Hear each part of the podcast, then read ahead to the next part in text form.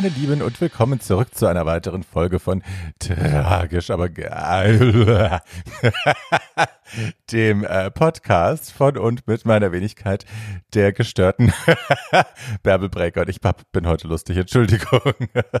Ihr Lieben, ähm, es war eine sehr schöne Woche für mich und ich habe mir für diese Folge jemanden eingeladen, mit dem ich eigentlich meine allererste Podcast-Folge aufgezeichnet habe.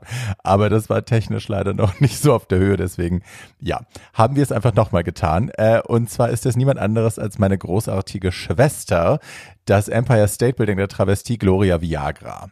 Gloria ist ähm, ein ja, eine, ein wirklich ein herzensguter Mensch, eines meiner absoluten Vorbilder in vielerlei Hinsicht. Ich liebe sie als Freundin, als Mensch, als Aktivistin, als Performerin. Ähm, die ist einfach auch eine geile Sau. Punkt. So. Und ja, das werdet ihr heute auch merken. Äh, Gloria ist äh, ein bisschen was älter, deswegen hat sie natürlich auch mehr zu erzählen. Die hat spannende Zeiten miterlebt in Berlin und davon wird sie uns jetzt gleich berichten. Aber eben auch von ihrer Squeezebox Band, von äh, ja, Berlin vor der Wende und so. All das politisches, wildes politisches Zeug wird diskutiert und überhaupt. So, Punkt, Ende. Ähm, Drag Race klemmen wir uns diese Woche wieder, weil es einfach, ich kriege auch überhaupt kein Feedback von euch über Drag Race, deswegen gehe ich einfach mal davon aus, dass es keinen mehr interessiert.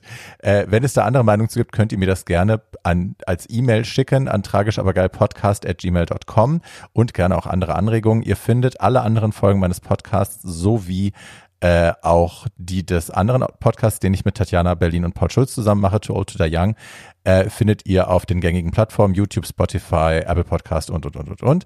Ähm, Geil. So, jetzt geht's gleich los mit Gloria. Wenn ihr das Buch vorbestellen wollt, es ist immer noch nicht geliefert, aber die Vorbestellungen laufen heiß, äh, kommt ihr das über www.barbiebreakout.com. Da gibt's auch tolle Shirts zu kaufen, tollen Merch und, und vieles andere mehr.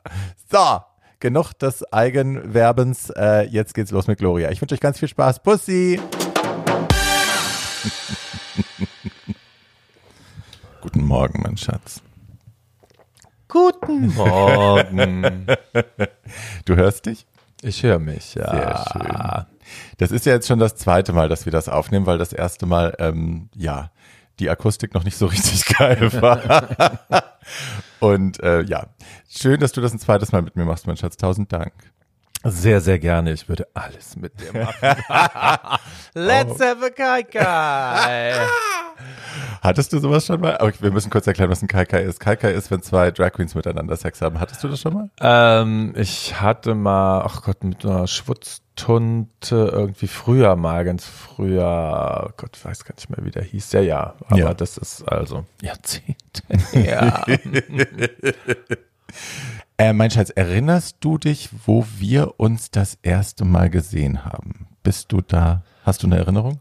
Ich, also meine Erinnerung spricht, nee, kommt ja nicht mit deiner gleich, glaube ich. Also meine Erinnerung war, dass wir ähm, irgend, für irgendeine Schwutzshow geübt haben am Mehring Damm, ich glaube, es war die Wohnung von Gabi Tupper oder sowas. Ah. Äh, wo, wo Kim Labelle sagte, ah, ich bringe eine neue mit, und dann müsste er ganz nett sein und sowas. Und da haben wir irgendwie, ich glaube, Proud Mary ja, oder sowas geprobt und so. Und das ist meines, meines Wissens, also ist meine Erinnerung, erste Erinnerung an dich. Okay, das war tatsächlich war das Proud Mary äh, mit Kim Labelle. Wir waren Background-Tänzerin für Kim Labelle, du, Phyllis Mephisto und ich. Und haben, glaube ich, wirklich bei der Tuppe in der Wohnung geprobt, das kann gut sein. Ähm, Genau, das war im Esso, nicht im Schwurz. Die Show war im Esso. Ah, okay, okay. Ähm, nee, das erste Mal haben wir uns tatsächlich kennengelernt. Das war, also die Verbindung mit Kim war da. Wir waren, das war mein erster Abend im Esso mit ihr, wo sie mich einfach mitgeschleppt hat und mir mal zeigen wollte, wie die Mädels so sind und mich Leuten vorstellen wollte und so. Und ich war ganz aufgeregt, ähm, tatsächliche Berliner Tunden kennenzulernen. Leute, die ich nur so irgendwie äh, aus der Zeitung kannte oder? und dann hat sie mich da reingeschleppt und äh, ich habe äh, genau und hat mich Tima der Göttlichen vorgestellt. Und Tima stand oh da am Tresen und dann sagt die Kim guck mal hier das ist die Barbie da, da, da, da, und dann mustert die mich einmal, Tima mustert mich einmal von oben bis unten mit einem abschätzigen Blick und sagt, na, du hast uns gerade noch gefehlt. und humpelte von dann. Und dann war ich echt am Boden zerstört. Schwesterliebe. Ja, es war fantastisch. da war ich erst echt ein bisschen am Boden zerstört und dann hatte aber Jerome Castell stand relativ nah da auch in der Nähe und hat sich sofort ganz rührend um mich gekümmert und war wirklich zucker, zucker süß zu mir und ganz offen und lieb. Und dann sind wir rausgegangen und haben im Roses was getrunken, Kim und ich. Und da saß dann du. Und du bist die erste Transe, die mir die ich ohne Make-up erkannt habe. Also ich habe die Größe gesehen natürlich und die Augenbrauen und die Nase und wusste sofort, das ist die Gloria Viagra. Und du warst auch zuckersüß zu mir, ganz offen und ganz herzlich und ähm, ja, nicht so, wie ich das kurz vorher erfahren hatte. ja, aber das ist auch Jerome Castell, das muss man wirklich nochmal erwähnen, irgendwie das Urviech der Travestie. und Jerome war einfach immer mit dieser offenen Art und ey, komm mal ran und hahaha und kaka kaka und irgendwie die ist da wirklich früher schon durch Kreuzberg mit einer Selbstverständlichkeit gestarkt, mhm. wo, wo das einfach nicht so selbstverständlich. Oder damals war es, fand ich noch sehr Berlin, war einfach mhm. alles scheißegal. Aber mhm. Jerome hat da wirklich ein, mit einer Selbstverständlichkeit einfach auch Wege geebnet. Das finde ich immer noch erwähnenswert. Ja, finde ich auch. Du hast ja Berlin, seit wann bist du in Berlin? Äh, schon immer? Nee, seit 72, also mit sechs Jahren. Wie bist du hierher gekommen? Wie hat es wie hat's euch Wir hierher sind verschlagen? geflüchtet von meinem Vater, weil der mich und Oh. meine Mutter verprügelte. Gehen wir jetzt so ins Detail. Und äh, äh, denn da, der kam irgendwann abends meine Tante, die in Berlin wohnte, in einer WG und hat uns dann mitgenommen, irgendwie schnell, während der Vater arbeiten war abends.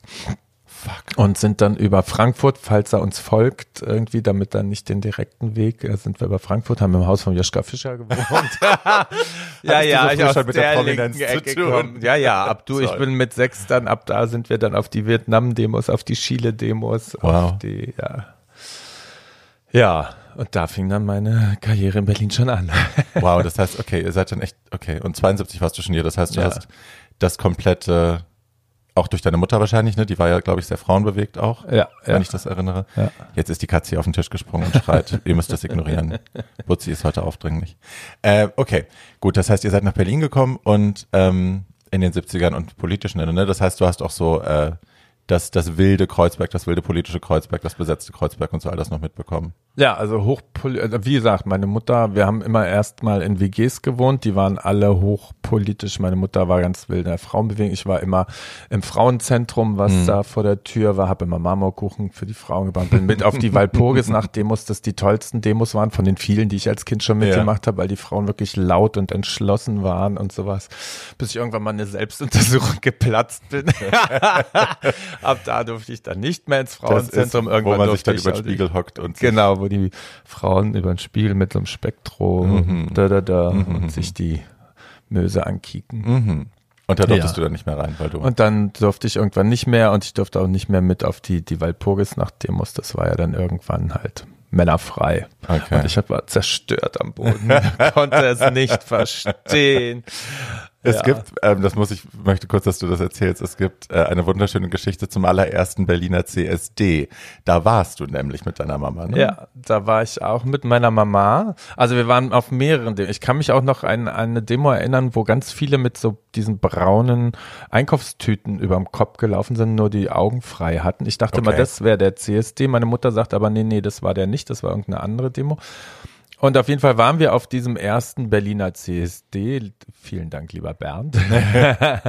und ähm, ich hatte zu der Zeit, ich habe als Kind dann immer die Zunge rausgestreckt und bla und sowas. Und auf jeden Fall, wir waren auf dieser Demo und ich drehe mich um und da ist so ein Kamerateam und ich strecke auch wieder die Zunge raus und bla. Und abends ruft meine Oma an, heulend und sowas. Dann gab's nämlich den Bericht in der Tagesschau. über die erste Schwulendemo in Berlin und meine Oma, was machst du mit dem Kind und so, ich kann mich nicht mehr im Dorf sehen lassen und ja, Drama groß, damals war ich ja noch nicht offiziell out. Right. Na, da warst du wie alt? Da war ich, äh, naja, wann war die? 79, 13.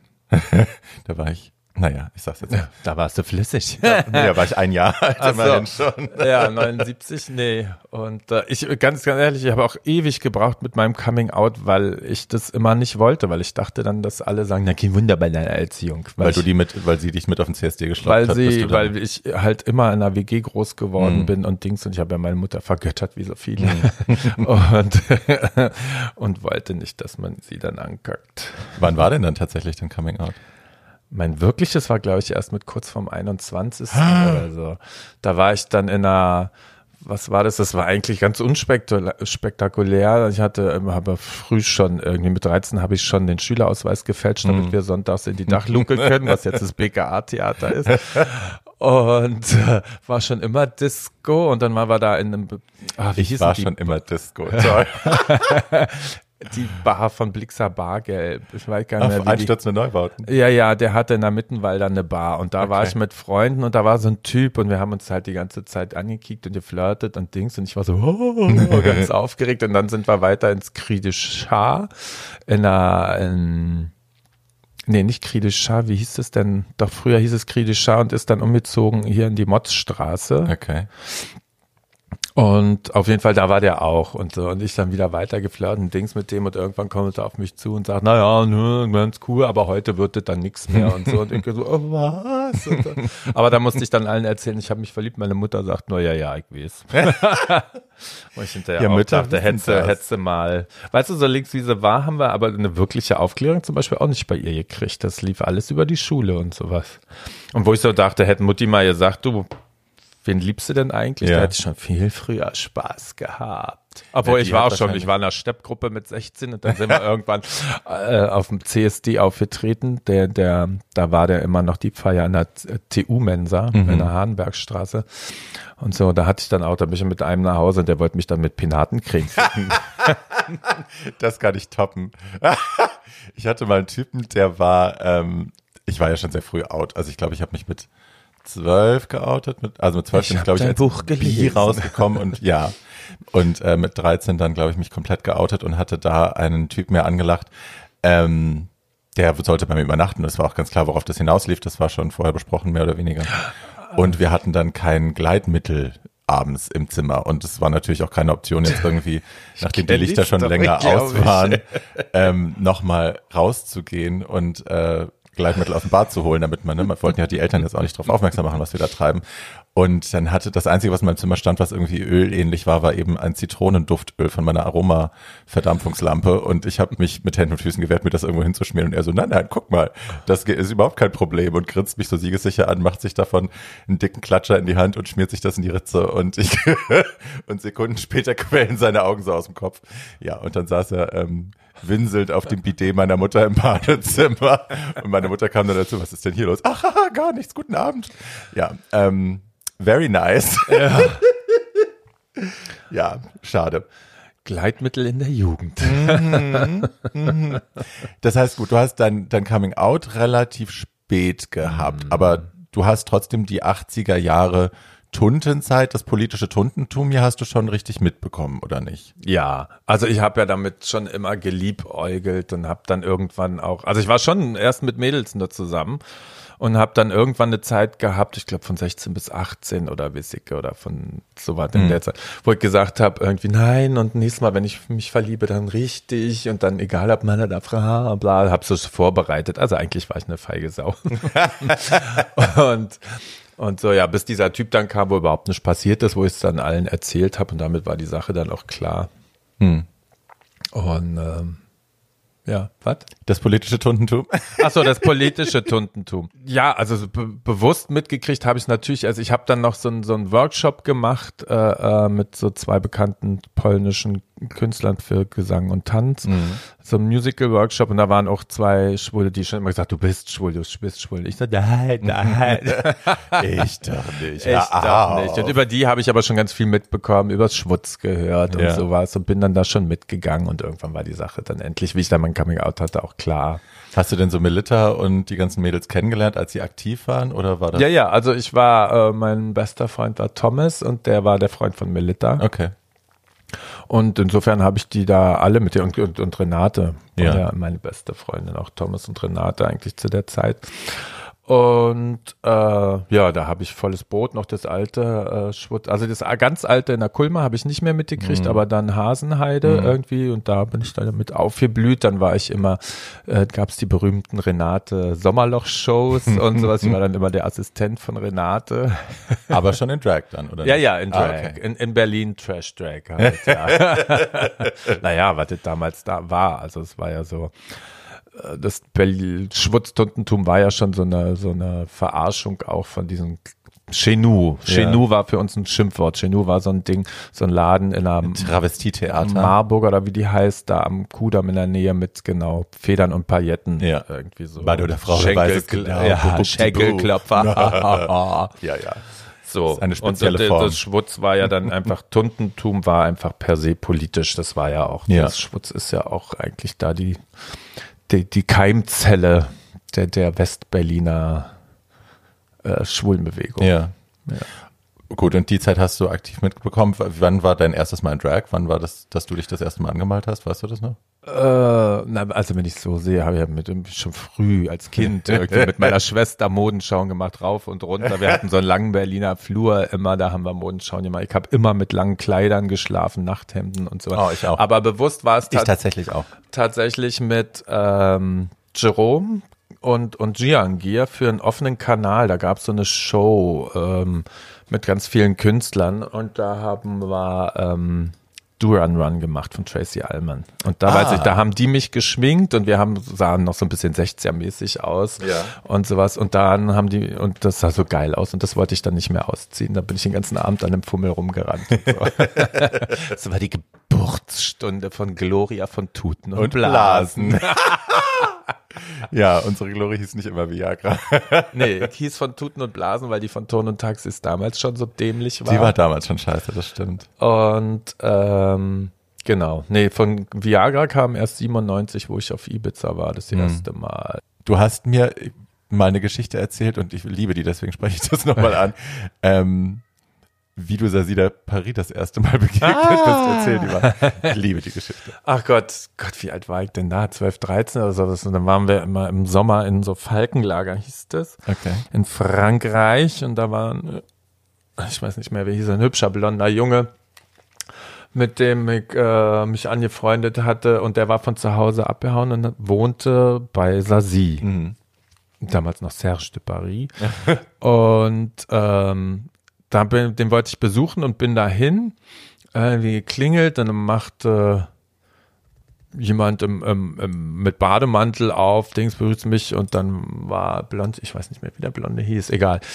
Und machte auf und dann da rein und dann war ich schon völlig fasziniert, weil dann war ein großes Bett auf so einem Podest mit so Stufen und sowas und, und das Kissen, die Kissen waren so Münder ge, ge, Oh, okay. gemacht und ein Riesenpokal von Romy Haag für den besten Glimmer und Spiegelkacheln und alles war Shishi und geil. So, wir saßen, lagen dann da auf dem Bette und haben Fernsehen gekickt und sowas und auf einmal verabschiedet sich eine wunderschöne Frau. So, sie hat sich dann auf und ich war so, bah. Die Das hatte sich war in der wirklich- Zwischenzeit fertig gemacht. Die hatte was? sich fertig gemacht, die musste los und sowas und sah Bombe aus. Oh. Bis heute sah sie ja, wir lieben Engel. Sazi. Ach, Hast du denn den Und das- Dschungel das und das Cheromi Haag und so, hast du das alles bewusst miterlebt? Warst du da? Oder? Na, Jerome Haag war ich nie. Da war meine Mutter immer und Okay. war ganz begeistert von den schönen Männern, von der tollen Show, die schönen Männer, die sie nicht angebaggert haben, plump und sowas. Sie saß irgendwie mal auf dem Boden vor der Bühne. Und Es war ja relativ clean. Ja. Und äh, war halt völlig begeistert. Hat immer von äh, Romy Haag erzählt und so was. Da hat Und- sich ja damals die internationale Volée, die dann Ja. Zeiten auch hier wohnte, äh, die Klinke in die Hand gegeben. Also mit David Bowie hatte sie, meine ich, eine Beziehung eine Zeit lang. Mick Ja. Jagger war da, die waren alle irgendwie, Freddie Mercury. waren Freddie Mercury, genau, ja. gingen alle ein und aus. Ja, ja. Und ähm, Dschungel war ich ein paar Mal, ähm, aber war jetzt nicht mein La Also ich bin ja wirklich, ich habe ja früh angefangen, wie gesagt, irgendwie mit 13 schon im Sonntags den Schülerausweis gefälscht, damit ich in die Disco kann und dann recht früh ins Kritischer Music Hall, diese ganzen Schuppen und sowas. Dschungel waren wir ein paar Mal und dann hier Risiko und sowas bei ne, die Punkgas-Zeiten und Dings. Aber Dschungel war ich nur, ja, wenig. Da habe ich zwei, drei Erinnerungen. Ich glaube, dass ich auch mal Sasi, einen Auftritt von Sasi da gesehen Okay. habe. Da bin ich mir relativ sicher. Ah, legendary. Ja, ja. Okay. Ich Ja. will noch mal kurz auf die 80er zurückkommen, weil das ist eine spannende Zeit für mich. Ähm, Hast weil, du die bewusst miterlebt? Nein. Also ich habe meine, meine Erinnerungen an die 80er sind geprägt von Kindheitstrauma und blöden Ja. Scheiß zu Hause und so. Ich war ja, ich bin 78 geboren, also die 80er waren für mich Okay. überschaubar, ähm, was das angeht. Ich lese aber natürlich, habe viel gelesen über die Zeit und ich finde natürlich auch den Beginn der politischen queeren Bewegung in Berlin, also die gab es ja schon auch schon vorher und irgendwie, aber ne, das war ja zu der Zeit, kam ja quasi, hat man da Benzin reingegossen und das ging richtig los. Ähm, aber dann kam halt auch die AIDS-Krise nach mhm. Berlin. Hast du das? Hast du daran Erinnerungen? Ja, klar, weil ähm, na, gerade dann auch Melita eben, mhm. eben positiv war und, und, und Els und so, also viele von den, von den Schutztunden und viele sind da auch, also ja, die sind gestorben wie die Fliegen um mhm. uns rum, so, das war schon krass. Und äh, Melita ist ja auch jemand, der wie du, sehr offensiv damit umgegangen mhm. ist und, und viel im Krankenhaus auch schon immer war und, und die ganze eine äh, LP, sage ich schon, CD war es, glaube ich, damals auch schon, diese geschrieben hat und so ganz viel damit zu tun hat, auch wie sich trotzdem auch Leute zurückziehen damals mhm. und, und dich nicht besuchen im Krankenhaus und so vor Angst oder bis ich mhm. oder so. Also das war schon, schon heftig. Oder Karl, ein Freund von uns, denn der dann bei Melita zu Hause auch war, zu sehen, wie der irgendwann immer mehr mit Kaposi übersät war. Der war irgendwann, hat er einen mhm. blauen Körper gehabt und mhm. so und, die Beerdigung auch mit, weiß ich, dass es auch mal eine andere Beerdigung sein kann, weißt du, er hat einen ganzen Sarg, habe ich zum ersten Mal gesehen, ganz bunt angemalt mhm. in, in Gelb und Blau und bla und also das war schon heftig, das war heftig und eben auch dieses ganze zu sehen, dass, dass eine Gesellschaft auch erstmal dich liegen lässt und, und, und zuguckt, wie mhm. da ein Haufen Leute sterben. Ich meine, das war ja lange, also verpönt, das ist ja auch Angst, wie, wie ich vergleiche das ja schon ein bisschen auch mit Corona, wo mhm. alle auch aus, aus Unsicherheit ganz viel agieren und, und, und auch ganz hm. Ja, also das war schon heftig und auch, auch Act Up, auch wo ich nie in Act Up drin war, aber Melita und so, die, die, die, die viel gemacht haben, die haben irgendwie, weiß ich, so eine leerstehende Klinik in der Medfesselstraße besetzt mhm. und sowas, um einfach auch ein, für ein Hospiz oder überhaupt, ja, viel zu machen. Es ist schwierig, sich das heute vorzustellen. Also ich habe dann die AIDS-Krise natürlich mit, also ich habe mitbekommen, dass da was passiert ist. Ich war zu jung, um zu kapieren, was. Ich habe ich hab damals, ich erinnere mich an einen Sterncover, glaube ich, da hieß es der Schwulenkrebs oder so. Ja. Also sowas, das hatte ich wohl auf dem Schirm. Ich habe auch mein erstes Mal mit elf ein Kondom benutzt, weil wir irgendwie uns schützen wollten, weil wir nicht wussten, ja. was genau Phase ist. Aber ähm, es ist wahnsinnig schwierig, sich vorzustellen, wie das sein muss, zu der Zeit lebendig zu sein und zu überleben. Also jetzt ne, von denen, die sterben, müssen wir jetzt gar nicht reden, das ist klar, aber zu überleben ist halt auch echt schwer, weil man also es gibt ja so eine Sache, so, so ein Survivors Guild, ne? viele Leute, die sich dann fragen, warum sind alle meine Freunde tot und ich nicht. Ja. Ähm, und also einfach das Gefühl, dass alle Leute um dich rumsterben und dass man nicht so richtig weiß, wie soll es weitergehen und dass man die besten Freunde verliert und irgendwie alleine weitermachen muss. Ja. Das sind, ja, es ist ein furchtbares, furchtbares Gefühl, auch sich da reinzudenken und reinzufühlen, ist einfach grauenhaft. Nee, auch einfach drauf zu warten, weißt du, auch mit Melita, du weißt, also kommen, gehen mhm. ins Krankenhaus, kommen mal wieder raus und Dings, aber letztendlich weißt du, äh, es gibt immer noch nichts und die sind zum Tode verurteilt oder ja. sowas. Und da irgendwie, ui, das war mein Telefon, ich habe es wohl nicht leise gestellt. äh, ja, das war wirklich so drauf zu warten, dass die, die Leute sterben und dann einfach, wie wenig passiert irgendwie, wie wenig Solidarität ist oder wo, wo du für jeden Scheiß dann auch dankbar bist, dass dann mhm. endlich mal was. Ich habe jetzt neulich, gab's äh, äh, bei Queer RBB ähm, irgendeinen französischen Film, der jetzt vor kurzem irgendwo auch gewonnen hat, ich glaube in Cannes oder sowas, über Act Up eben auch, mhm. Äh, französischen. Ähm, der hat mich sehr aufgewühlt nochmal, weil der, der die Zeit super rüberbringt für ja. mich. Von so einer konsequenten Französ auch diese Diskussion und sowas, diese 80er-Diskussion. Meinst du wie Before Stonewall oder? Nee, nee, nee, nee, nee. es geht, äh, geht um Act Up in Frankreich. Ja, ja, ich glaube, Before Stonewall ist auch, aber nicht in Frankreich, genau, okay. Ähm, Bla. Und der war, also der war super. Ich habe jetzt leider den Titel vergessen, aber den äh, hat sich echt gelöhnt, löhnt, lohnt, weil der bringt das nochmal relativ nah, fand ich. Er ist hm. mir ganz schön rangegangen. Hm. Du hast gerade beschrieben, die, äh, die auch diese Politundenbewegung und Militär und so, das war natürlich, erstmal war das alles total toll. Ne? Also Leute, die sich so einsetzen und die so radikal auch auf die Straße gehen und ja. dieses Kämpferische auch haben.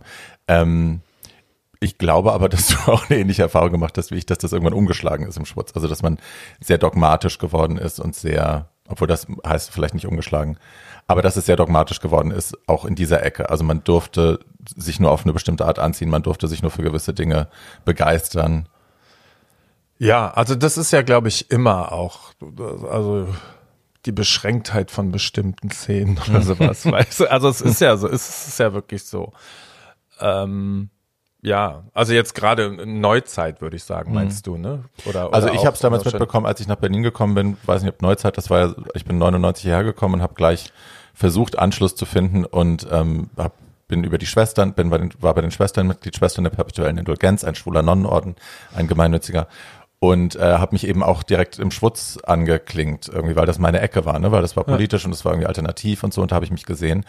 Und als ich dann also das war ja noch lange vor Glamour Barbie, das war ja vier Jahre, vier Jahre vor oder fünf Jahre sogar so, vor, ja.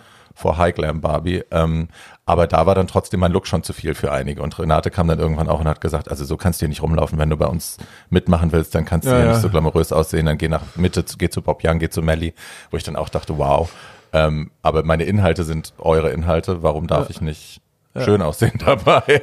Ja, ja, dieses sich abgrenzen und, und ja das hatte jede Szene furchtbar, diese ganze Intoleranz. Ich verstehe es halt auch nicht. Also, also ich hatte dann irgendwann das Gefühl, okay, dann komme ich halt nicht mehr. Ne? Also ja. dann, dann mache ich halt hier nicht mehr mit, wenn, mhm. wenn ich immer auf die Mütze kriege dafür. Ich, irgendwann bin ich ins Schutz und da wurde mir gesagt, dass du dich noch hierher traust. Wo ich auch dachte, wow. Ja, na gut, das ist eben, glaube ich, so ein bisschen die Bruchzeit in den 90ern, wo es dann von äh, äh, Polittunte, also was gerade Berlin war ja eigentlich mhm. immer per se, wenn du nicht äh, Peter, äh, Federn und Paillette warst, wenn mhm. du nicht Chenou warst, mhm.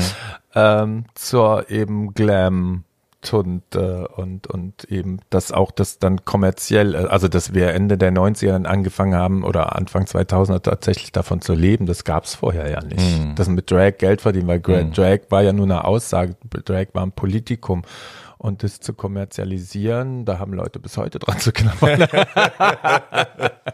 ähm, so. Und die Frage muss man sich auch immer stellen, ne? Wie, wie, wie, wie weit kann man das kommerzialisieren oder was bedeutet die Kommerzialisierung auch dafür? Ja, also ich finde auch jetzt noch in Zeiten, wo man für Instagram-Posts bezahlt werden kann und solche Sachen, äh, ich finde halt, das Gewissen ähm, muss auch immer mitentscheiden. Also ich habe eine, ja. zum Beispiel eine Kolumne angeboten bekommen von einem ich sage jetzt keine Namen, von einem sehr großen äh, Revolverblatt. Ja, ähm, für sehr schönes Geld und habe das abgelehnt, weil ich für die halt, äh, also ich, das geht nicht. So. Ja. Oder hab, auch wenn ich Werbung machen soll für Sachen, hatte jetzt eine Anfrage für Amazon Prime, ähm, ich werde für Amazon keine Werbung machen. Ja, Punkt. So. Ja, oder die verschiedenen CSD-Wagen, wo dann auch Firmen kommen, du schluckst. Ja, und das muss halt, ne, also klar muss man sich es muss auch eine Grauzone geben, es muss auch die Möglichkeit geben zu lernen und Fehler zu machen und sich zu korrigieren. Und wenn man einfach mal die Miete zahlen muss, wenn man sonst von Obdachlosigkeit bedroht ist oder einfach das Finanzamt das Konto zumacht, muss man auch mal fünf Grad sein lassen. Aber grundsätzlich finde ich genau das Gewissen und die, der politische, das politische Fähnchen darf sich nicht ständig drehen. So, man muss schon irgendwie geradlinig sein damit. Ähm, ich merke aber auch, dass, das hatte ich mit Ricardo auch besprochen und das Gespräch hatten wir schon hundertmal, dass bei uns, die wir versuchen, auch Vorbild zu sein, dass bei uns andere Parameter angelegt werden, wenn man ja, mal ja. irgendwie daneben tritt. Ich, also es kotzt mich so an. Ich schwör's dir, es kotzt mich so an. Bist ein Arschloch und dann hast du einen Freibrief und dann ähm, mach doch das Handy einfach mal auf. Ja, mache ich. äh, wenn du ein Arschloch bist, hast du einen Freibrief hm. und kannst machen, was du willst. Und wenn du irgendwie einen Anspruch hast oder sowas, dann wirst du aber doppelt hart gemessen. Hm. Und wehe, du machst einen Fehler, dann hauen sie drauf. Das ist irgendwie so, ja. das ist so absurd. Ja, und dann ist halt gleich das ganze Ding gecancelt. Ne? Dann ist alles, was du vorher gesagt hast, unwichtig und alles, was du sonst so tust, ist unwichtig. Dann bist du halt ja. Persona non grata und vorbei und tschüss. Ja, eben, und wie du sagst, andere Leute dürfen halt, dürfen mit der Axt im Wald rumlaufen. Ja. Ja, und haben crazy. einen Freibrief. Weil ja. sie ja sowieso Arschlöcher sind. Das ist echt. Ja. Ey, ihr da draußen, überlegt das mal, was ihr da macht. Wir hatten jetzt gerade eine lustige Situation. Es gab vor, ach Gott, vor wie vielen Jahren war das? Wir waren bei einer Lady Gaga Aftershow Party eingeladen. Ich möchte sagen 2000, ah. war das 2010? 9? Ja, sowas. 10, glaube ich. Äh, Lady Gaga hat, war auf der, war das der Born This Way? Nee, das war vorher. Monster Ball war das, die Monster Ball Tour meine ich. Und da war sie damals noch in der Mercedes-Benz Arena, nee, O2 Arena hieß sie damals noch, war sie zu Gast und hatte danach das Lab angemietet, also unten im Berghain, den kleinen Sexclub, äh, um da ihre Aftershow-Party zu feiern. Und Gloria und ich waren unabhängig voneinander da eingeladen auch als Gäste. Und ähm, es wurde gebeten darum, dass man keine Fotos mit ihr macht. Ich habe keins gemacht. Gloria war so, ey, Gaga, Foto. Wo ist die Foto? Na, Und- kriege ich schon mal die Gelegenheit, nur dafür habe ich ihn voll angezogen. Und dann habt ihr euch auch länger unterhalten, hast dich dazu Ja. gesetzt, habt euch länger unterhalten, Brad war dabei und es wurden Fotos gemacht. Und da liefen auch zwei Typen rum, die sich das Gesicht braun angemalt hatten. Ähm, nun wird man das aus heutiger Sicht natürlich erstmal als Blackface lesen und ich will diese Entscheidung auf gar keinen Fall verteidigen. Das war sau idiotisch, dass sie das gemacht haben. Piss poor choice. Äh, aber was sie damit eigentlich wollten, so wurde mir das zumindest erklärt von dem Ex-Freund von dem einen, Ja. ähm, ist, dass sie eben Gaga daran erinnern wollten, dass dieser, dieser Ort eben nicht von ihr annektiert werden kann als äh, Teil ihrer, ihrer, oh, ich bin eine wilde, crazy Pop-Uschi. Äh, Geschichte, sondern dass es eben ein Ort ist, an dem schmutziger schwuler Sex stattfindet, nämlich zum Beispiel Skatpartys und deswegen haben sie sich kackbraun genau. Angeschmiert, um ihr zeigen zu wollen, guck mal hier, ähm, ja. So, wie gesagt, die Entscheidung, äh, der, der Denkprozess dahinter aus heutiger Sicht äh, unmöglich. Aber ja, das war das Ding. So, und es gibt also Fotos von Gaga mit diesen beiden braun angemalten Jungs und es gibt Fotos von Gaga mit Glory. Und jetzt wurde vor ein paar Wochen auf Instagram äh, ein Post geteilt, wo jemand tatsächlich digital Gloria auch braun, also dieses Foto genommen hat von ihr und Gaga und ihr dann digital auch irgendwie braune, braunes Zeug in die Fresse geschmiert hat und dann äh, ein, ein Post dazu geschrieben hat, also das wäre ein Sklavenmarkt gewesen, Lady Gaga wäre selber in Blackface erschienen, dann hätte sie einen Sklavenmarkt da abgehalten, wo dann die die braun angemalten Jungs versteigert worden sind und Gloria äh, hätte daneben gesessen, ebenfalls in Teil Blackface und hätte das Ganze geil gefunden. Er hätte die Fotos gemacht, hätte daraufhin seinen Job verloren, wäre obdachlos gewesen, bla bla bla. Anzeige ist raus. Ja, hast du ja angezeigt? habe ich ange- Also diese, diese Seite, ja. Ja. Jetzt nicht, also es, erzähl weiter, ich wollte nicht. Nee, nee, alles gut. Das wurde dann Ja. über Instagram geteilt, über zwei Accounts und ähm, Ja, eben, Ja, also es ist, es ist, es ist ein Blog von jemandem. Ja. Es ist alles erstunken und erlogen. ja, natürlich. Und ja, den habe ich angezeigt. Und jetzt die beiden, die das gepostet haben, eben ohne nachzuprüfen, mit denen habe ich dann geschrieben, und du, Gott sei Dank, hast mich gerettet, weil ich hatte an dem Tag keinen Kopf dafür. Hm. Ähm, ja, der eine hat sich richtig entschuldigt, die andere wurde noch ein bisschen zickig, wo ich dann echt ein bisschen genervt war. Ja, mit ihr hatte ich keinen Kontakt. Ich habe ihn dann halt sofort mir Ja. ge- vorgeknöpft Er und hat habe ihm halt irgendwie geschrieben, wie es wirklich war. Und dann Und hat er sich, dann, hahaha, Ja, Fake News, hahaha, ich habe auch mal Fake News gesagt. Tolle Entschuldigung. Ja, aber so schnell kann es gehen. Was das für Konsequenzen für manche Leute haben kann, ist denen irgendwie nicht. Also ja, das finde ich halt das Extreme daran, ne? dass so, also man schießt heute sehr schnell, ohne Kontext zu prüfen, ohne Ja, ohne zu- Rückzuschluss, mal zu gucken, woher kommt das eigentlich, was ich hier gerade reposte, ne? und packt das in seine Stories und ha, cancelt die Person, guck mal hier, die heißt Gloria Viagra, die muss man, die muss man jetzt canceln. ja, ja, der Typ hat extra noch den Namen Ja. rausgesucht. Ja. Und äh, Ja, und das, ne, das ist ein Zeichen unserer Zeit. Ich finde es wichtig und gut, dass wir über, ne, wäre da tatsächlich irgendwie mit dem Blackface rumgelaufen, klar, wichtig.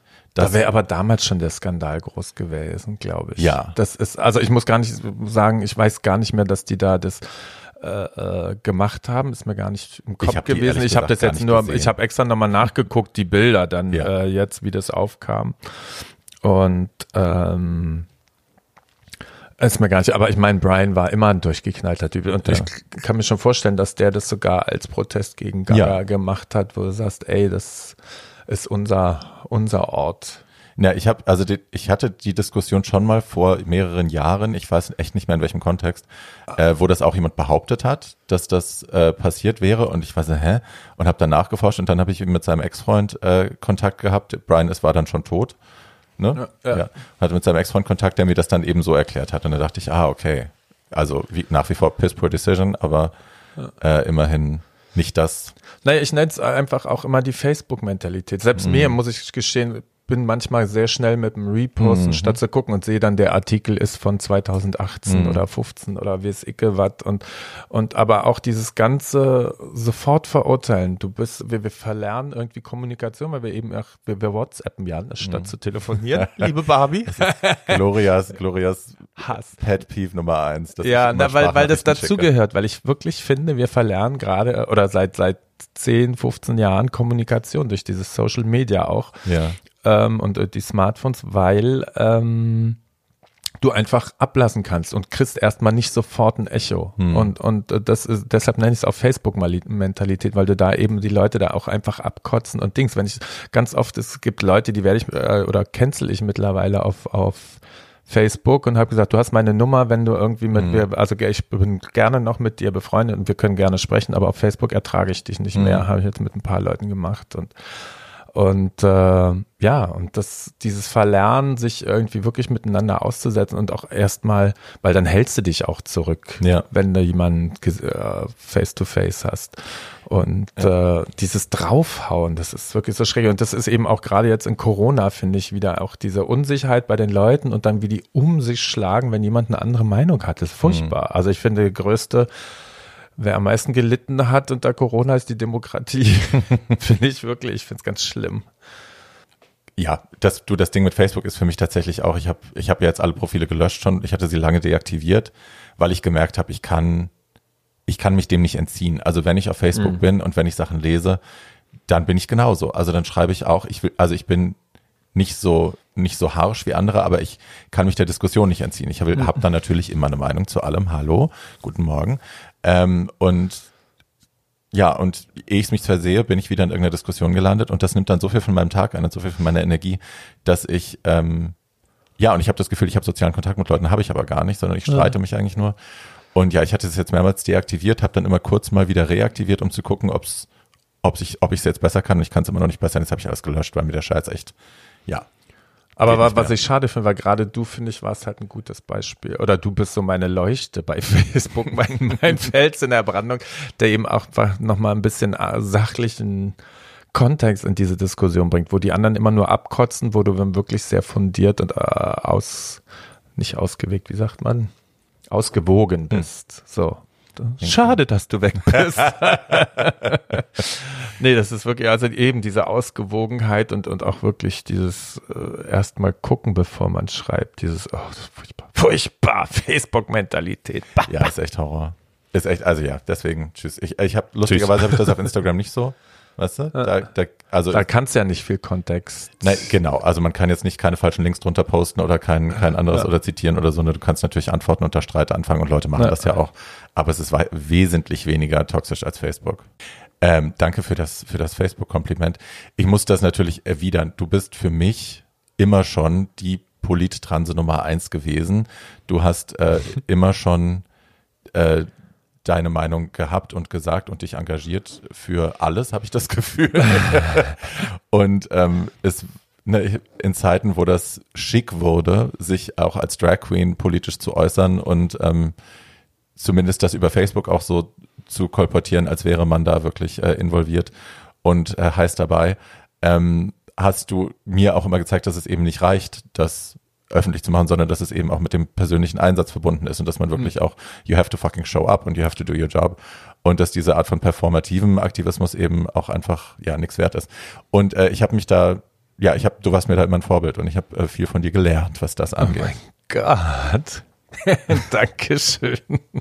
nee, it's true. Ja, wie gesagt, aber so bin ich groß geworden. Also das habe ich, ich bin halt, danke an meine Mama und an die WGs, wo ich gelebt habe, die wir einfach äh, von Anfang an immer war klar, man muss für andere einstehen Hm. und die Ellenbogen einhaken und nicht ausfahren. Hm. So.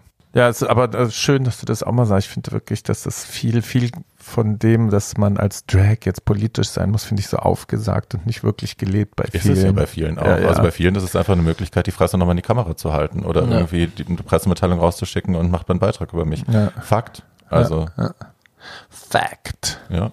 Fa Fake Fact. Du bist ja vielen auch bekannt als äh, Rockerin, als Frontfrau der Squeezebox Band. Ja. Erzähl uns mal, wie es dazu kam. Rock'n'Roll. Ja. Na, da kam es zu Sherry Vine, meine beste Freundin aus New York. Deine Tittenschwester. Meine Tittenschwester. Achayot Lazizi auf Hebräisch. Das haben wir uns nämlich zum 20-Jährigen tätowieren lassen. Ähm, die ist nach Berlin gezogen 2001 und dann waren wir hier. Und die ist ja so eine Workaholic und bla. Und dann gab es jetzt gar nicht so viel äh, Jobs, wie sie gewohnt war in, in Berlin. Ähm, und Dings. Und die war aber dann auch so, dass äh, die Squeezebox gab es in New York schon und das war halt Ende der 90er entstanden als Alternative zu dieser ganzen Hauskacke, dass mhm. es überall nur noch Haus gab in den Homo-Bars und Clubs und sowas. Und wer hat das erfunden? Mistress Formica oder wer war die Gründerin? wer das wirklich erfunden ich glaube, die zusammen, aber wenn dann die Formica, ja. ja. ja.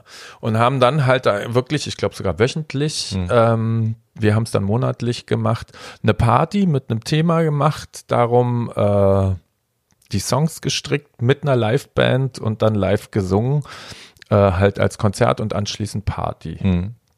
Und dann haben wir gesagt, das brauchen wir hier auch und haben dann. Ist ja eigentlich auch sehr Berlin vom Konzept her, ne? Ja, ja. ja. Na, ich war gar nicht, ich war mir gar nicht so sicher, weil ich glaube, die USA sind noch rock'n'rolliger als, als mhm. Deutschland. Und ähm, gerade die queere Szene war ich mir nicht sicher. und haben das dann angefangen 2003 im ehemaligen Big Eden am mhm. Kudamm. Oh wow, ich erinnere mich. Ja, und das war, das war der Hit, das war so geil, weil gerade im Big Eden mit diesem 70er Charme noch, äh, dann war das einfach so ein äh, Touri-Bumsladen eigentlich vorher und da haben sich noch ganz viele Touris hin ver, äh, verirrt und dann einfach aber auch die Kreuzberger und Ding, also es war eine Misch und dann Promi, wir hatten Dolly Buster und Thomas Hermanns und so. Ja, ja, Dolly Buster war eine der ersten Gästinnen. Nein. Und ja, und die fand das geil. Toll. Und äh, das war einfach eine geile Mischung. Das war wirklich so, dass jeder sein Gehabe irgendwie draußen gelassen hat und die Leute einfach Spaß Leave your attitude hatten. at the door.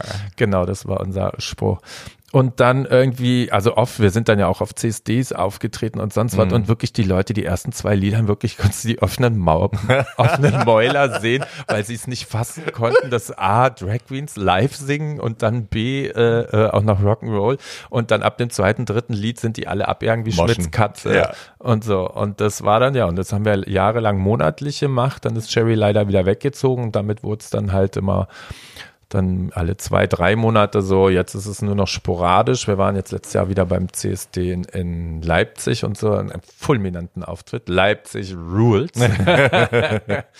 und das, ja, das ist so mein Baby. Das ist wirklich, das macht so Spaß mit einer Liveband und mit Sherry und ich auf der Bühne. Das stimmt einfach und ähm, ja, und die, also die, das Echo war grandios. Das war wirklich toll. Das ja, das waren die geilsten Partys. Ich vermisse das so. Ja. Das war wirklich, also da ins Big Eden zu kommen damals. Ich meine, der Big, allein der Laden schon, ne? So, eigentlich so ironisch, dass, dass ihr euch genau da eingesiedelt habt. Big, also weil Rolf Eden war echt so ein frauenverachtender Wichser im weißen Anzug, so ein Schmierlappen. Entschuldigung, bitte verklagt mich nicht. äh, allegedly.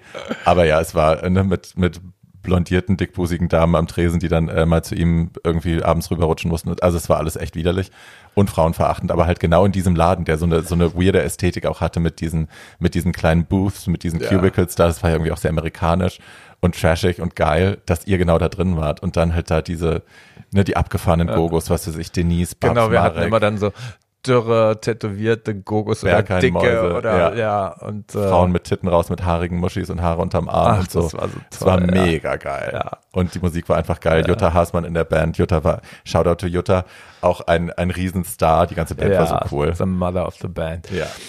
Ja, nee, und wir hatten ja verschiedene, also Big Eden war wirklich der geilste Ort. Wir waren im White Trash, wir mhm. waren bei Monster Ronson, wir mhm. waren in der Berghain-Kantine, irgendwie, ja, ach, ach, Geil. Ja, Good Times. Also das, ja. das fehlt mir auch tatsächlich. Das, ich finde auch, das fehlt Berlin. Ja. Also Live Rock'n'Roll mit Drags ist einfach Geil. you can't beat that. Weil viele Leute auch nach wie vor immer noch was und Rock und, und dann letztendlich Ey, aber alle voll. Spaß hatten und, und, und staunten konnten, wie viel mitsingen. nee, war ich geil. Na, ja. kommt wieder, kommt wieder. Das kommt wieder.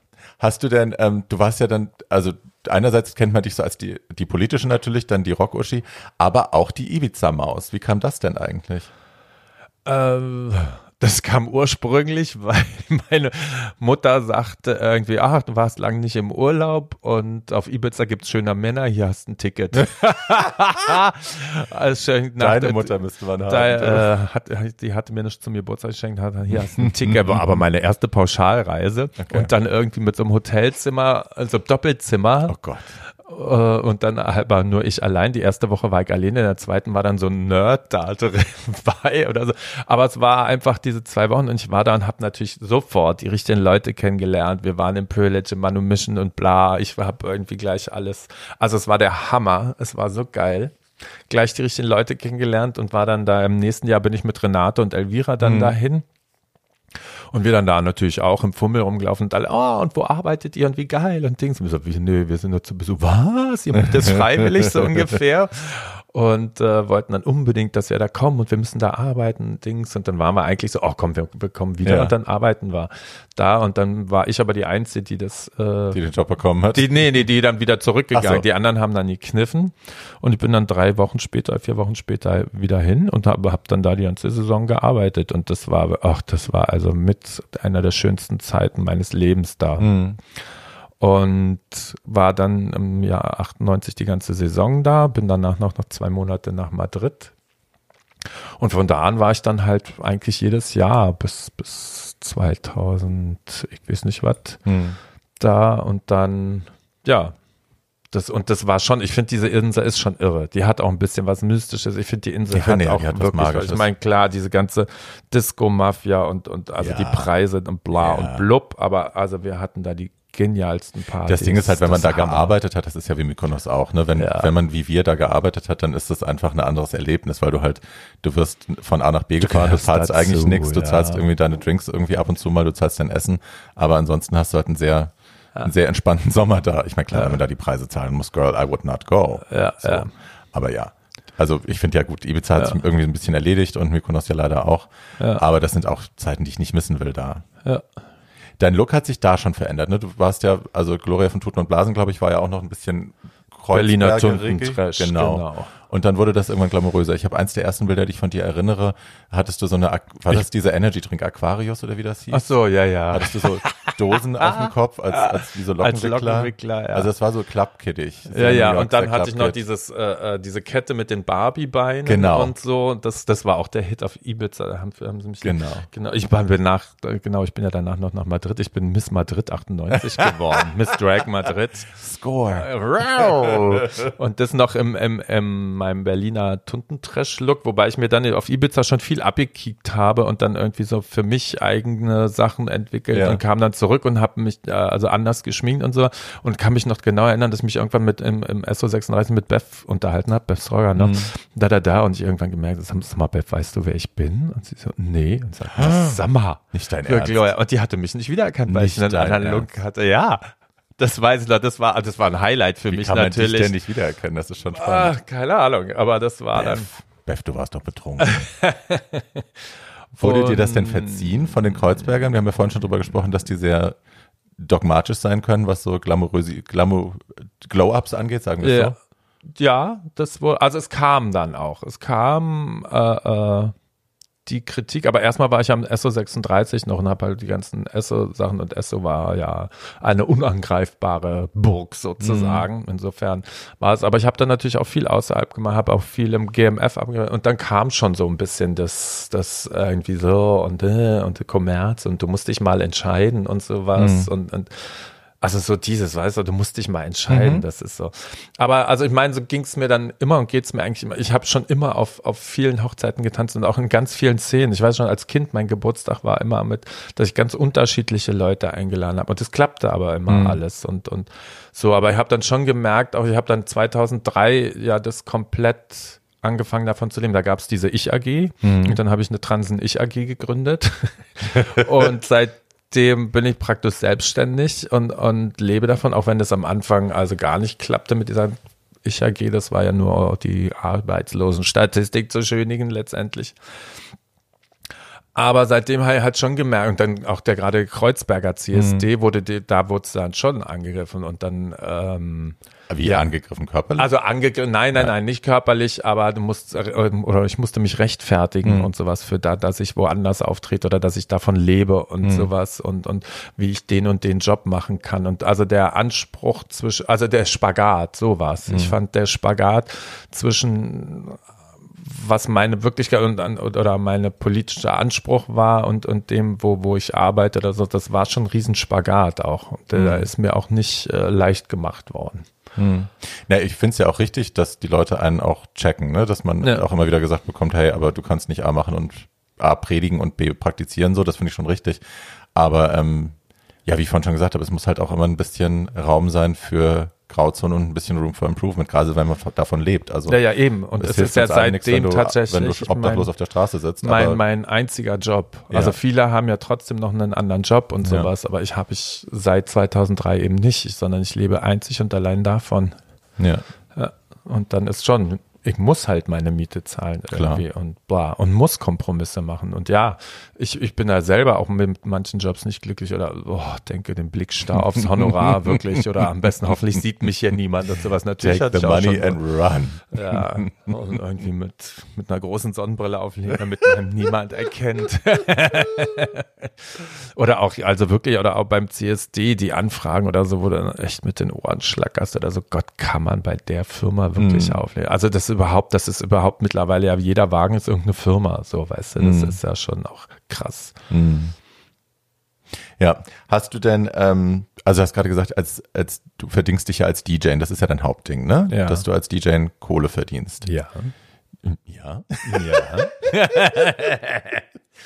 ich bin gespannt, wo die Frage hingeht. Na, ich will ein bisschen drauf zu sprechen. Ich habe ja, also wie du weißt, ja auch zehn Jahre lang aufgelegt, auch hauptsächlich in den gleichen Locations wie du. Äh, du machst das länger als ich. Und ich habe irgendwann es nicht mehr ertragen. Tatsächlich. Ich habe die Musik nicht mehr ertragen. Ich habe auch nicht mehr das ertragen, wie das jetzt sein musste. Also dass das in so eine Form. Ich kann im Gegensatz zu dir zum Beispiel nicht mixen, konnte ich noch nie. Du kannst das ja in Perfektion ohne Misch Mischprogramm, ohne Traktor. Äh, aber als eben diese Mischprogramme auf den Markt kamen, haben dann alle anderen Drag-DJs dann irgendwie sich so ein Ding runtergeladen, haben das aufs iPad gepackt und von da an wurde dann eben nur noch auf 126 BPM aufgelegt, weil sich das schön mixen lässt mit Knopfdruck. So. Und dann war aber alles plötzlich auch gleich und die Musik war gleich und es gab überhaupt keine, es gab keine, keine Höhen und Tiefen mehr in dem Abend. Du konntest die Leute nicht mehr so führen oder die haben die Leute nicht mehr so geführt. Ähm, und es war halt alles so ein gleich, eine gleichbleibende Rotze von blöden Remixen. Und das wurde dann aber irgendwann als Standard angelegt. Also man hat dann, mir wurde ganz oft gesagt, irgendwie so, äh, du mixt ja gar nicht richtig und so, du kannst es nicht und so, äh, nennst dich DJ, verpiss dich. Äh, wo ich dann auch immer dachte, so von renommierten DJs, wo ich auch dachte, Girl, ich habe nie den Anspruch gehabt, ein renommierter DJ zu sein. Ich verlange auch nicht die Gage, als wäre ich ein renommierter DJ. Es ist ganz klar, warum ich das hier mache. Ähm, aber ja, man sah sich dann plötzlich diese Kritik ausgesetzt und dann hatte ich irgendwann, ich hatte echt einfach die Lust verloren und habe auch gedacht, Leute, ganz ehrlich, mit der immer gleichen Musik jetzt hier mir wieder für ein paar hundert Euro am Wochenende die Beine in den Bauch zu stehen und am nächsten Tag nicht laufen zu können, weil mir alles weh tut, äh, für den Rotz, nee, das mache ich nicht mehr. Wie hältst du das noch aus? Na, im Moment ist ja ja nichts. True.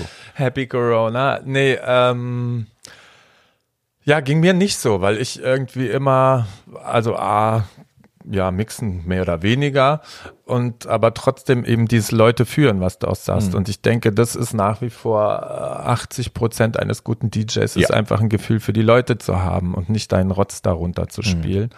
Und das finde ich, habe ich nach wie vor. Es ist eher umgekehrt, dass ich finde, einfach die, die neue Musik, die es so gibt, die klingt für mich immer gleich. Ja. Oder das ist so, da- weiß ich eben nicht, es kommt tatsächlich mit dem Alter oder so, weil die Ariana Grande Songs klingen für mich alle gleich. Und wenn ich aber den einen und den anderen, also die Jungschen reagieren anders. Und dann denke ich, so langsam rutscht man da vielleicht auch raus oder f- hat nicht das Gefühl für oder ich weiß es nicht. Also es wird immer mehr ein bisschen Dienstleistung tatsächlich statt. Also früher habe ich es einfach gelebt. Das war auch einfach meine Musik. Irgendwie gerade diesen, ja, diesen jungschen Rotz. da wird's schwieriger, finde ich so, merke ich. Ich kann das immer noch, aber wahrscheinlich würden die anderen oder die Jungsten dann mein, mein Stil als, als Oldschool oder sowas bezeichnen dann eher. Aber damit fahre ich immer noch ganz gut. Ansonsten gibt's ja immer noch die, die Hochzeiten, die 40er, 50er, 60er, 70er Geburtstage und sowas. So, das merke ich schon, dass man da ein bisschen rausrutscht auch. So, also ich meine, ich bin ja mit äh, das letzte Schlachtschiff in der Richtung. Irgendwie alle anderen sind irgendwie halb so alt wie ich. Und solange es geht, werde ich das machen, irgendwie so. Also was ich auf jeden Fall machen will, bis da müssen sie mich mit Füßen voran von der Bühne tragen, ist Show. Ja. Oder da, da möchte ich auch wieder mehr machen und mehr, mehr hinkommen. Aber ja, und DJ ist aber so, ich meine, ich habe, ich finde, ich habe halt dieses Gefühl dafür und, und, und kann letztendlich doch immer die Party und die, ich krieg's, ich krieg sie immer alle. Du bist Ist mit, halt ist so. Du bist Und- mit Abstand meine, meine liebste GMF-DJ immer gewesen. Ich meine, mittlerweile gehe ich nicht mehr aus, aber jedes Mal, Also du warst die Einzige, wo ich auf den Flyer geguckt habe und gesehen habe, Gloria liegt auf, okay, dann gehe ich dahin, wegen Gloria. So bei den anderen war es mir immer, entschuldige Mädels, relativ bums. Äh, oder teilweise habe ich dann auch gemieden, dahin zu gehen, weil ich wusste, ich ertrage einfach die Musik nicht. Ja, so ja. Und bei dir war immer, ich wusste immer, it's a good time und du warst immer mein, meine favorite Drag DJ. And Yippie! always will be. Yay. ähm, du hast ja, also viele von den jüngeren Mädels, die jetzt auch jünger sind als wir beide, äh, sind ja, ne, die sind auf Instagram sehr aktiv, die machen jetzt so Influencer-Geschichten und viel passiert eben auch beim Fernsehen. Ist das, ich weiß, du hast Frauentausch hast du, glaube ich, gemacht und so Game-Shows Gott. hast du gemacht, ne? Was- Game, ja, also war viele vom, man war jung und brauchte das Geld oder auch nicht, oh Gott. Jung? Ah, für Frauentausch schäme ich mich. Really? Ja. Weil, also, weil mir das einfach auch, natürlich ist das äh, in einer gewissen Weise gescriptet oder halt schon vorher, Mhm. wen sie als die Guten, wer die Bösen Mhm. und Dings. Und ich habe mich mit denen ja gut verstanden und so, die taten mir schon auch ein bisschen leid, also ein bisschen vorgeführt. Mhm. So, ich meine, letztendlich sind sie, wie sie sind, aber ja, tat mir ein bisschen leid. Ja, nee, also Frauentausch ist ja auch nicht jetzt kein Heldenformat. Nee, das ist wohl richtig. Aber das ist ja gut, das ist auch so eine, das ist ein Format, Ja. das ich halt auch nie machen Ja. würde, weil ich eben genau das, weil man weiß, da geht's auch um die Ja. zur Schaustellung von schlechter gestellten und ja, das möchte man. Naja, und der Rest ist, du, ich bin glücklich, wenn äh, je mehr Drag im, im, im, im Fernsehen kommt. Mhm. Äh, irgendwie finde ich ja super mit Influencern. Ja, ich glaube, da sind wir zu alt für tatsächlich. Also A, bin ich zu faul auch irgendwie, um da, ich, ich versuche schon immer und ich finde das aber viel Arbeit. Irgendwie, da Mhm. musst du da wirklich hin und ich ist auch tatsächlich, dass du dann da ja dein halbes Leben offen, also wenn du wirklich am Ball bleibst, dann machst du das morgens aus dem Bett und beim Kacken und beim Dings und das ist einfach nicht mein Ding. Also da, ich kacke gern in Ruhe. Selbst, selbst mein Mann muss rausgehen, wenn ich kacke. Und Das ist beruhigend. Das will ich halt nicht teilen und das, ja, weiß nicht, ob das so mein Ding ist. Da muss der wirklich hinterher sein. Und die Formate, die es gibt, mon Dieu, also weißt du, das ist, äh, wir waren immer Clowns, weißt du, Mhm. äh, irgendwie, oder, oder, ja, doch Dekotransen, Clowns oder sowas, dass die Formate. Formate Drag wirklich ernst nehmen, kommt, glaube ich, erst. Ja, So. also es ist im Entstehen, habe ich Es ist im Gefühl. Entstehen, aber die brauchen auch ihren Denkprozess. Ich meine, Mhm. wenn ich überlege, wir hatten noch mal dieses Format vor fast zehn Jahren, Mhm. da haben wir so einen Piloten gedreht mit einer ganz tollen Idee für so ein Roadcasting, Mhm. Rent-a-Drag-Dings und sowas. Und kein Sender wollte das nehmen. Mhm. So einfach, weil da waren wir unserer Zeit mal wieder voraus. Ja. Und es ist heute noch so, dass die Formate, sie bemühen sich, aber glücklich bin ich darüber teilweise nicht. Hm. Ähm, um, umso mehr hoffe ich einfach mit immer mehr Präsenz und so. Aber ich meine, es ist klar, wo es hingeht. Fernsehen heißt dann immer Mainstream irgendwie. Ich glaube, Hm. dass es einfach wenig, weiß nicht, ob sie wirklich bemüht sind, die ganze, oder ob man es auch überhaupt kann in dem Medium, die ganze Bandbreite von Drag darzustellen oder sowas. Ich bin halt immer, ich finde halt schon, dass die ganze Subkultur eben auch, äh, manchmal muss sie vielleicht auch unbeleuchtet bleiben, aber es ist eben der wichtigste Motor, finde ich. Veränderung und Kreativität und sowas kommt einfach nur aus der Subkultur und eben nicht aus dem Mainstream. Ja, das ist so ein bisschen schade, ne? Diese ganze, Ja. der ganze Drag Race Fame, der ganze RuPaul's Drag Race Fame ist halt auch so ein zweischneidiges Schwert. Einerseits freuen wir uns wahnsinnig darüber, dass Drag dadurch so ins in der öffentlichen, in der Öffentlichkeit so stattfindet und auch im Mainstream stattfindet und dass viel mehr Leute irgendwie Drag gut finden und unterstützen wollen und so. Und äh, andererseits, ja, äh, ist eben passiert auch wahnsinnig viel Gleichmachung dadurch. Und Ja. äh, alle sehen gleich aus. Wenn du das und das und das nicht machst, dann bist du keine Drag Queen. Dann alle sind jetzt irgendwie selbsternannte Experten, weil sie mal drei Folgen gesehen haben und wissen es besser als du, wie das richtig geht und so. Also, ne, da rutscht mir auch immer mal Und alle sehen so die Hand aus. gleich aus auch schon. Das Ja. Ist, das, ist, schon weg. Es ist, ja, also das ist ein zweischneidiges Schwert. Ja. Ein sehr scharf zweischneidiges Schwert. Aber es ist halt lustig, Und- ne, wenn man so das- angefangen, sorry. Ja, und das dieses Influencer-Ding, da habe ich einfach auch Bauchschmerzen, wenn ich irgendwie mit Werbung Geld verdiene und dann Mhm. das immer noch als Errungenschaft für die Community zu verkaufen, das ist, Hm. finde ich, schwierig. Es ist ein Spagat. Ja, das ist wieder ein, Ein weiterer Spagat. Genau. Nee, ich finde, man merkt halt auch gerade, was den Look angeht. Ne? Wir haben damals, ich weiß nicht, hattest du eine Dragmutter oder musstest du dir auch alles selber Na, wie gesagt, also die ersten, ähm, wenn Drag-Mutter dann überhaupt Jerome Castell. Wir Mhm. hatten das ja nicht. Das ist ja auch von Amiland drüber geschwappt. Und ähm, ja, wenn dann war es Jerome Castell. Der hat mich am Anfang geschminkt, der Rest war Learning by Doing. Mhm. Und ich meine, wenn ich mir die Bilder ankicke, auch noch von 97, 98 Ibiza, da war ich dann wirklich in ganz vielen weltweiten Magazinen und so weiter. Hui, hui, hui, mit meinen fetten Augenbrauen und die behaarten. Aber ich glaube, damals habe ich dann schon angefangen, meine Arme zu rasieren. Das war Mhm. schon viel und sowas. So. Ich meine, je, je weiter du einen Step machst in die Perfektion, kannst du dann irgendwann ja auch nicht mehr zurück. Nee. Das Nee. ist dann, da fühlst du, ja, das geht nicht. Nee, das geht ist so. nicht. Das Ist geht so. nicht. Ja. Nee, ich find's lustig, ne, weil wir haben damals echt lange gebraucht, also Jahre gebraucht, um irgendwas annähernd an Perfektion überhaupt zu erreichen und irgendwie ne, das Gesicht dann irgendwie so hinzukriegen, wie man das machen will. Äh, und heute, ich merke das immer wieder, dann sind so Mädels, die machen fünf Minuten Drag und sehen, in der ersten Woche sehen sie halt aus wie Müll, wie wir alle. Und dann siehst du die drei Monate später und die sehen aus wie Violet Chachki. Es ist plötzlich Ja, ja. Perfektion, weil man halt irgendwie YouTube-Tutorials gucken kann und da, da, da.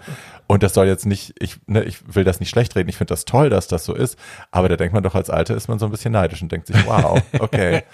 Das habe ich wesentlich Da länger für gebraucht. wir- Andererseits sehen die dann halt schnell alle gleich aus. Alle haben dieses Raven-Auge, alles, ha- alle haben eine ähnliche Augenbraue. Ja. Ja, es ist schon funny. Umso schöner finde ich eben, dass eben dieses Brechen eben auch, also mit Bart. Nein, den, den Stilbruch. Stilbruch fand ich ja schon immer, war immer Ja. schon meins. Und dann aber eben auch gerade dieses perfekte Dragbrechen mit eben einem Bart oder Schnurrbart, behaarten Arm, Ja. behaarten Brust oder sowas. Das finde ich umso wichtiger, weil eben dieses Boxendenken, Schubladendenken, das ist halt äh, Scheiße, Mädels. Wir Ja. brauchen keine Schubladen. Wir brauchen keine. No.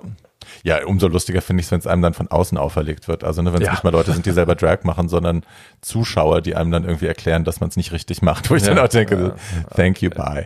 Ja, ich habe tatsächlich auch, mir, ich wurde neulich, weiß gar nicht, wer mich da, wer das gesagt hat. Ich war irgendwo und dann wurde mein Drag für ein Publikum quasi beschrieben und dann meinte jemand, äh, ja, ich würde das jetzt als Oldschool-Drag bezeichnen. Und ich war auch so, excusez-moi? Also innerlich, ich habe so, hab so, ja, ja, klar, mhm, gesagt. Ich war innerlich echt am Kotzen. Und habe dann aber auch gedacht, ja, okay, für die, für die Jugend von heute ist das wahrscheinlich Oldschool-Drag, was ich mache. Ne? Da ist halt, guck, die gucken das dann an, sehen irgendwie, okay, es ist glamorous, dann ist es eben Oldschool. Für mich war das, für uns war das damals ja relativ modern eigentlich, vom Ja. Look her. Ja. Also weil es halt moderner war als Chenou, Travestie, weil ich keine Federn benutze und so. Pailletten nutzen wir immer noch. Tütüm. Ja. Jetzt bist du momentan bist du in deinem Garten sehr aktiv. Ne? Du hast ihr habt einen Schrebergarten, du und die Sally. Also du hast deinen eigenen, die Sally hat den daneben und du hast ein Häuschen, ein winzig kleines, das ausgebaut wird. Und du hast vor allem Bienen. Bienen. Und du machst auch Honig. Also die Bienen machen den Honig, Die Bienen machen den, genau. Du Ausbeuterin. Bienenkotze. Bienenkotze. Der schmeckt köstlich. Die Alpen, Alpenwiesener Tuntenblüte heißt das. Alpenthaler. Alpenthaler Tuntenblüte, Entschuldigung. Genau. Ein sehr lustiges Logo mit Gloria als Biene mit so einem doppelten Afro. Es ist very. Bequeen.de. ich bin nämlich die Bienenkönigin. Ich bin die Königin ich. Ja, nee, aber das macht, also es ist so ein bisschen äh, äh, Kindheitserinnerung, weil mein Opa tatsächlich Imker war. Und allein diese Gerüchte mich wirklich immer so in die Kindheit versetzen und ich, aber ich die auch, also so oh, ganz viel Tolles damit verbinde. Und äh, aber einfach auch, ich habe so richtig ein halbes Jahr lang jede Woche da im Imkerverein so einen Kurs gehabt und von der Pike auf das gelernt und diese Viecher sind einfach unfassbar faszinierend. Ja. Also als Einzelindividuum und dann aber auch als Bienen, als Organismus zusammen und was die alles können und die sind heute, ich meine, die sind heute so friedlich gezüchtet und so was, also und Ertrag und Ding, also es ist relativ easy, die zu handeln. Und äh, ja, und der Honig ist einfach dadurch, dass um uns drum einfach, die fliegen ja drei Kilometer weit, äh, so viel Kolonien sind, ist ein total leckerer Honig. Der ist Mm, wie so ist er wirklich. Frankreich oder Spanien so sehr würzig. Würziger Honig, die Tuntenblüte. Sag mal, Schatz, wenn du zurückblickst auf deine mittlerweile 30 Jahre umfassende Karriere, 33 Jahre. 33 Jahre umfassende Karriere, was sind so, was ist dein Highlight? Gibt es so einen Moment, wo du sagst, das war der krasseste Moment? Na, ein Highlight gibt's glaube ich, nicht. Es gibt schon so ein paar, paar Höhepunkte. Also einer war tatsächlich mit der Squeezebox aufzutreten, damals fürs CS, für den CSD an der Siegessäule. Mhm. War, glaube ich, 2008, 2009 oder sowas. Auf dieser riesen Bühne, wo ich immer hin und her gerannt bin, weil ich dachte, ich muss die Bühne ausfüllen, ich muss die Bühne ausfüllen. weil Jerry konnte da nämlich nicht, da hatten wir Joey Arias da, aber auch nur für eine, zwei Lieder, den Rest habe ich gemacht und dann so runter zu kicken und bis zum Brandenburger Tor und auf 150.000 Leute oder sowas Wahnsinn. und du machst irgendeine Armbewegung und die machen das alle nach und Wahnsinn. sowas. Das, ist so. das war schon sehr geil. Dann ein toller Moment war auch, wie wir für Gossip auf der Bühne waren das war mit schön. Beth Dito. Ja. Das, da hat die uns auf der Bühne auf, auf der Bühne geholt und wir haben dann Gogo gemacht für sie die letzten Lieder. Das war toll. Ja, haben ein bisschen mit ihr gesungen und haben Sie hat mir eine Rose geschenkt, das weiß ich noch. Ja. Gibt's Fotos von, da war ich noch sehr dünn, das war sehr schön. ja, war, das war ein super Abend mit dir und Brad. Ja. Wahnsinn. Eine Geschichte zum Abschluss. Gloria hatte vorhin schon erzählt von diesem, von diesem Berliner Sender, wo man quasi Zeit kaufen konnte. Und Molly Luft hatte damals mit Biggie von Blond eine Show im offenen Kanal. Und Biggie saß da und war eben das adrette Mädchen, das sie eben so ist, mit Leopardengeschichte an und Halstuch. Und Molly Luft saß daneben mit diesen blauen Garage Doors überm Auge, also mit so einem blauen Lidschatten bis unter die Augenbraue und die Titten immer so kurz vorm Rausfallen. Und äh, die haben Anrufe entgegengenommen. Und da rief ein schwuler junger Mann an, der, glaube ich, nicht geoutet war. Und der hatte sich in der Sauna unsterblich in einen Mann verliebt und hatte aber die Nummer nicht von dem. Und jetzt konnte er nicht aufhören, an den zu denken. Und rief da an und war wirklich den Tränen nahe und hat den beiden sein Herz ausgeschüttet und gesagt, was soll ich nur tun? Ich bin so verliebt, aber ich weiß nicht, wie ich den wiederfinden kann. Und ähm, Biggie hörte sich das an und Biggie wollte gerade ansetzen, was sicherlich bedeutungsschwangeres zu sagen und dann sagt Molly von der Seite, na, hab ich schon erwichsen? Und es war auf der anderen Seite war Stille und Biggie schaut sich auch ganz an Sitz an und so, was? Und so, ja, immer schön geil bleiben, ne? Tschüss! Und legt auf. Schatzi, es war. Ein Seufzer, ach, wie herrlich. Nein, es war sehr schön wieder hier mit dir zu sitzen und zu reden. Ich bin so froh, dass ich dich habe, mein Schatz. Du, ich auch. Wir hatten ja nicht, wir hatten ja nicht den einfachsten Start. Ach, naja, der am Anfang war es, warst du ja die Schüchtern, wurdest mehr als die Schüchtern und wir sollen Rücksicht auf dich nehmen, ja. damals mit Kim und sowas. Dann hattest du mit Melly deinen Überflieger und dann finde ich, also, muss wirklich den Hut vor dir ziehen, weil ich finde, du hast dich so so geändert, also so gewandelt und so bewusst und bist auch so, dein Buch, wie ich das gelesen habe, wie analytisch man sein kann und sowas, ich bewundere das. Und, mhm. und, nein, wirklich, und ich finde irgendwie, du bist sehr reflektiert und also ausgeglichen, ausgewogen. Du bist so toll, Rabi, du bist wirklich toll. Ich liebe dich. Ich bin ich froh, dass ich dich auch. habe. Ich dich auch, mein Schatz. Ja, besser können wir die Folge nicht enden lassen. Bevor sie jetzt was anderes sagt, hören wir jetzt auf. Ich kann euch noch mehr erzählen. Tschüss. Tschüss.